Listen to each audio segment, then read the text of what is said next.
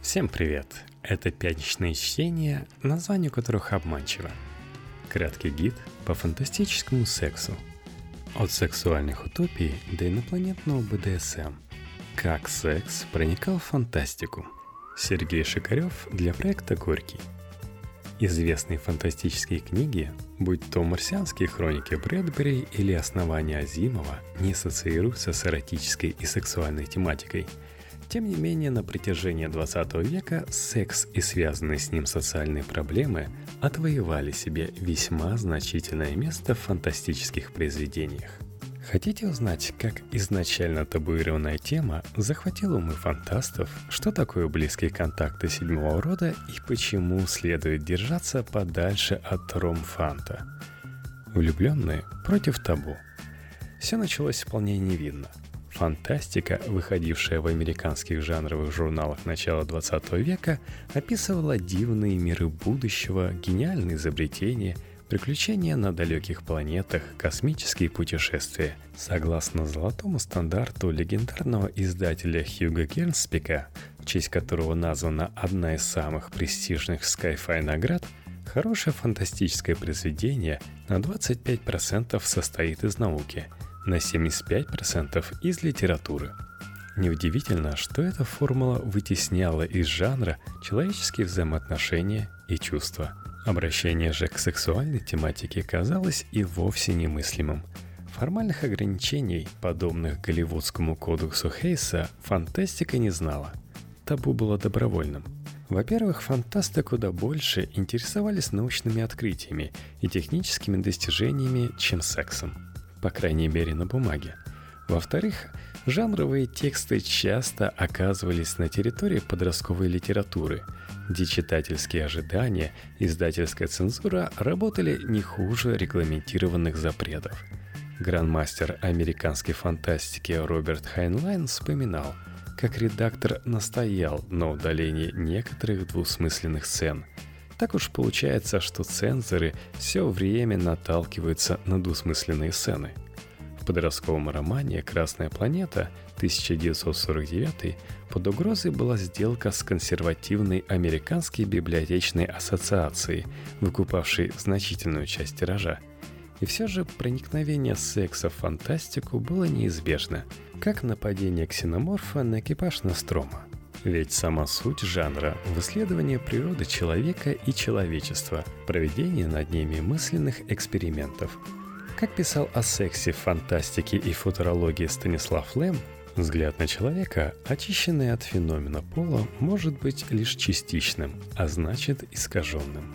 Такие установки в купе со взрослением читательской аудитории приближали появление фантастического произведения с сексуальной тематикой – Требовался только смелый автор, способный нарушить негласное табу. Таким писателем стал 34-летний Филипп Фармер, чью повесть «Влюбленные» опубликовали в журнале Startling Stories в августе 1952 Ее восторженно приняли читатели, но не редакторы. Рукопись отвергли Джон Кэмпбелл из Astounding и Горацио Голд из Galaxy. Последний назвал ее тошнотворной. Как не без зависти писал в мемуарах Айзек Азимов, на следующее утро после выхода журнала фармер проснулся знаменитым. На первой церемонии награждения Хьюга в 1953 году фармера отметили как самого многообещающего молодого фантаста. Еще одна примета меняющегося жанра – выступление фармера на конференции имело тему «Научная фантастика и Кинси», так называемый отчет Кинси, опубликованный под названием «Сексуальное поведение самца-человека 1948 года», положил начало не только многочисленным дискуссиям и скандалам, но и в определенной степени сексуальной революции в Америке. В чем причина столь шумного успеха влюбленных? Дело, конечно, не в демонстрации сексуальных сцен. В этом отношении повесть весьма скромна – Повествование начинается со слов главного героя Хэлла Яроу. Он должен освободиться, найти какой-то выход.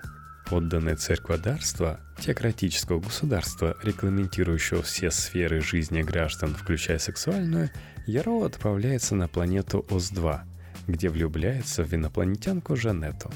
их отношения доходят до секса, но человекоподобное существо вдруг оказывается паразитическим организмом, а неспособность влюбленных к откровенности приводит к трагической гибели одного из них.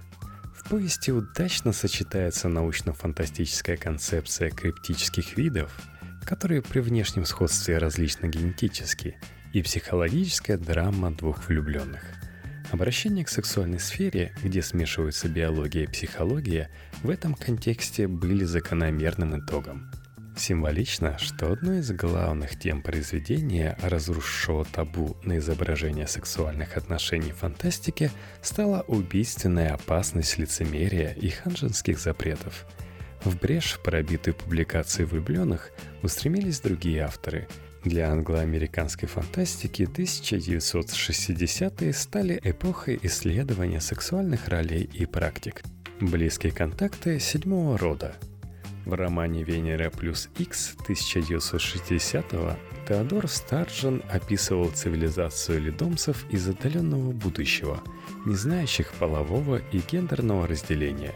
Ледом описан писателем с явной симпатией – и столь же явной уверенностью, что идеалы этого общества современники отвергнут. Хотя некоторые коллеги по фантастическому цеху его охотно бы поддержали. Хайнлайн в романе «Чужак в стране чужой» 1961 изобразил гармоничное общество, в основе которого лежат принципы свободной любви. Протагонист Майкл Валентайн Смит, космический Маугли, воспитанный марсианами – Происхождение позволяет ему отстраненно наблюдать современную цивилизацию и основать религию, расшатывающую ее устои и нормы, в том числе сексуальные. Презирать нормы автору было не впервой. В коротком рассказе «Все мы зомби» 1959 изложена история сотрудника темпорального корпуса, который, меняя пол и путешествуя во времени, стал сам себе отцом и матерью. Не менее популярный фантастический сюжет предстать нагими во время контакта с неземной цивилизацией, чтобы как следует рассмотреть себя. Так героиня романа Наоми Митчесон «Мемуары женщины-космонавта» 1962 путешествует по планетам для изучения инопланетян, время от времени вступая с ними в, по классификации уфологов, близкие контакты седьмого рода. Произведение примечательно тем, что вызвало живейшее отвращение Станислава Лема. В классическом романе «Левая рука тьмы» 1969 Урсула Легуин, представитель Лиги миров, должен найти общий язык с населяющими планету Гетен гермафродитами. Один из ключевых вопросов книги – как сотрудничать с существами, которые не просто мыслят иначе, но иные биологически и сексуально – Пожалуй, наиболее яркая тема сексуально окрашенного контакта изображена в рассказе Джеймса Тип-3-младшего «Мимолетный привкус бытия» 1975 дающим неожиданное объяснение космической экспансии человечества. Писатель уподобляет людей сперматозоидом, призванным оплодотворить зиготы инопланетной формы жизни – а вся история рода человеческого – лишь побочный эффект этого призвания. Многочисленные вариации на сексуальные темы представлены в трех специальных сборниках. «Странные сожители», «Секс и научная фантастика» 1972, «Эрос на орбите» 1973, «Облик грядущего секса» 1978. Кроме того, в 1967 году вышла легендарная антология «Опасные видения», составленная известным возмутителем спокойствия Харланом Эллисоном. Среди опасных видений рассказ Теодора Старжена с замысловатым названием «Окажись все мужчины братьями, ты бы выдал сестру за одного из них», в котором описана утопия, воплотившаяся благодаря отсутствию сексуальных ограничений и запретов, в том числе на кровосмесительные связи – Новая волна и sexploitation. Со временем отображение секса в фантастике изменилось. Первопроходцы некогда табуированной темы рассматривали сексуальные отношения как важный и старательно незамечаемый элемент, формирующий общество. Изменение соответствующих общественных норм, фигурирующие у этих фантастов, обещало лучшее будущее – Новая волна англо-американской фантастики New Wave, научно-фантастическое направление, возникшее в 1960-х, положила конец сексуальным утопиям. представители новой волны обратились к внутреннему космосу и на Space. Секс стал элементом уже личных взаимоотношений, причинным или следствием переживаний героев. Сэмюэль Делени в романе «Далгрен» 1975 описывает сексуальную жизнь героя-подростка. В его следующем романе «Тритон» герой-мужчина в поисках своей идентичности оказывается в обществах будущего и в конце концов решается стать женщиной. В автокатастрофе Джеймса Балларда 1973 секс становится объектом изучения и одновременно метафорой, демонстрирующей дегуманизацию человека в технократической цивилизации. Наследует новой волне и сборник «Секс с чужаками» 1990 рассказы которого, по словам Уильяма Гибсона, исследует границы между мной и другими. Как метко заметил один из авторов сборника, Секс с чужаками? А разве бывает какой-то другой? Сегодня секс в зарубежной фантастике уже не что-то шокирующее. Даже в таком консервативном жанре, как героическое фэнтези, стали появляться гомосексуальные герои. Например, в романе Ричарда Моргана «Сталь остается» 2008 -го. Наряду с произведениями, в которых обращение к теме секса необходимо для развития авторских идей, существует и эксплуатирующие ее в коммерческих целях. Яркий пример – цикл гор Джона Нормана. Приключения землянина на далекой планете напоминают марсианские похождения Джона Картера. Вот только происходят они в БДСМ-антураже с непременными рабынями в цепях и ошейниках. Первый роман вышел в далеком 1966 году. На сегодняшний день Норман, под этим псевдонимом скрылся респектабельный преподаватель философии, выпустил уже более 30 книг в серии – которая за полвека обзавелась преданными фанатами. На грани с Exploitation написана трилогия Филиппа Фармера о лорде Грандрите и доке Калибане. Первый том «Пир потаенный» 1969 создан по заказу издательства, специализирующегося на эротической литературе. Такое сотрудничество для фантастов не было чем-то из ряда вон выходящим.